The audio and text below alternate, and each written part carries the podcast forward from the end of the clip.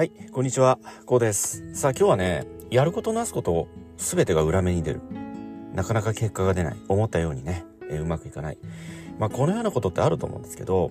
まあそういった時にどうでしょうか？どのようにね、どのような考え、どのような心持ちでね、その問題や、あその現状にね、対処なさっていらっしゃいますでしょうか？え今日はね、こういったことを少しね、考えてみたいと思います。さあ、このようにね、やること、なすこと、すべてが裏目に出るとか、まあ、いわゆるそのスランプという状況ですよね。何をやってもうまくいかないなって、こんな感覚を感じるような時。うん、そういった時、どうでしょう？どのようにね、そういった問題ですとか、え現状にね、対処なさっていらっしゃいますでしょうか？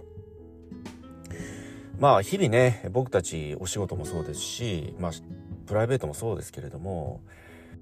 まあ、ストレートに言えばね、うまくいく時もあれば、うまくいかない、そのような時も、えもちろんあります。あるんですけれど、まあできればね、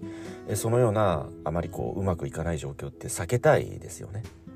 まあそういった時に、どのような考え方でね、えー過ごせばいいのかということなんですけど、やっぱり結論から言いますと、志自分の心を、まあ、失うことなくね地道にとにかく対処し続けるということなんですよね。まあ、それどういうことかというと、まあ、例えば様々な方法を試すですとかね。一つのアイデアを試してみてダメだった。えそうしましたらねまた別のアイデアをね試してみる。えこのように一つ一つ、まあ、消去法といいますかね。様々な自分の頭に思い浮かぶアイデア対処法こういったものをとにかく試してみる。これに尽きると思います。えそこでやっぱり諦めない。途中であやっぱりこれはダメだなと。えそして落ち込んでえひいてはねもう腐ってしまうと。もうこうなってしまうと負のスパイラルなんですよね。その引き寄せの法則といいますか思考は現実化するといったね考え方ありますけれどもまさにそうでダメだと思えばダメな現実を引き寄せてしまうんですよね。まあ僕もね以前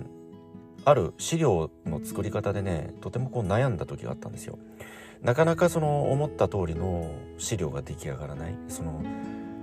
まあ、例えば Excel で言いますと計算式がねなかなか見つからないだとかうまくねその計算できないだとか表示ができない。まあそういった時にそれでもね結論から言いますと最終的にうまくいったんですよ。成功したんですよね。まあこれはどういうことかというとやっぱりね諦めなかったということなんですよね。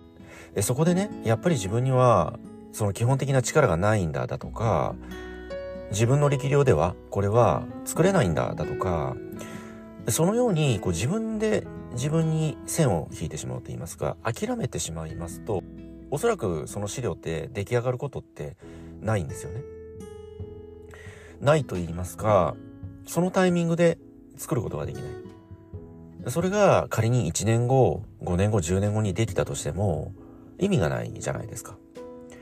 その時に必要な資料なわけですからね。1年後5年後10年後はまた状況も変わっていますしもっとね今よりも技術も全て進化していますよねそういった中でやっぱりこう今を生きる僕たちというのはその問題目の前にある課題というものを常に乗り越えていくクリアしていくということがね非常に、まあ、そのような考え方を持つ、うん、乗り越えられるんだと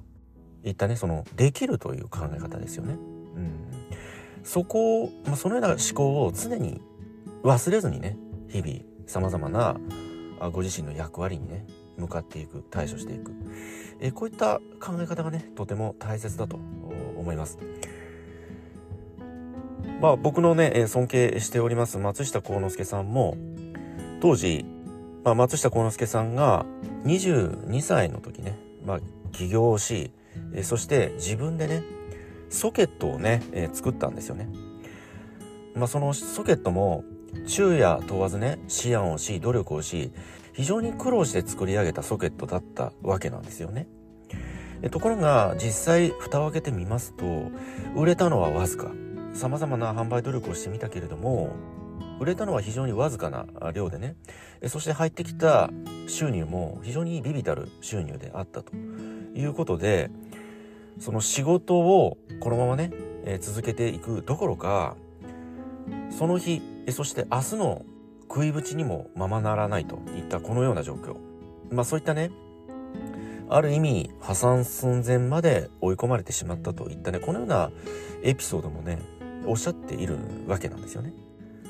えそして、こんなこともおっしゃっています。えところがね、もしその時にもうダメだということで、その仕事を諦めていたらね、今日のね、松下電器産業、まあ、現在のパナソニックは、まあ、存在していないんだと。まあ、このようなことをね、おっしゃってるんですよね。やっぱり、その、諦めずに続けること、その諦めずに続けることに対するその原動力というものは、やっぱり根気よくね、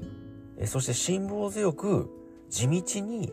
努力をし続けるというところにあるんだということをね、おっしゃっています。なので僕たちが生きるこの今のね、え、現代社会においても、やっぱり、まあ、それぞれご自身のね、役割があると思いますけれども、その役割に対してね、え当然、順境な時も、逆境な時も、これ、あるわけですよね。当たり前のように。お天気もそうですよね。非常に過ごしやすい日もあれば、雨風が強くてね、えー、外出もままならないといった非常にねそのような荒れた天気もあるわけですよね。まあ、そのように考えますと順境もあれば逆境もある。これは非常に当たり前のことであってその当たり前を受け入れる。当たり前を受け入れた上でねやっぱり多少の逆境多少の困難がやってきたとしても諦めない。とにかく続けるんだと。そしてゴールを見据える。必ずできるんだと。必ずクリアできるんだといったそのゴールをとにかく見据えるということ。その道のりというのはわからないですよね。様々な方法があり様々な道順もあるわけじゃないですか。そういった中でその暗中模索の状況をただ単に憂うばかりではなくてねやっぱりゴールを見せてそこを目指すと目線をゴールに見据えるというところに一つのこの困難ですとか逆境を、まあ、クリアしていく大きなエネルギーがそこにね湧いてくると僕はね考えております。やっぱり諦めないことそのまあ非常にねありふれていてむずがゆい言葉にも聞こえるかもしれないけれどやっぱり諦めない。そして地道にね努力をし続けていく。その先にね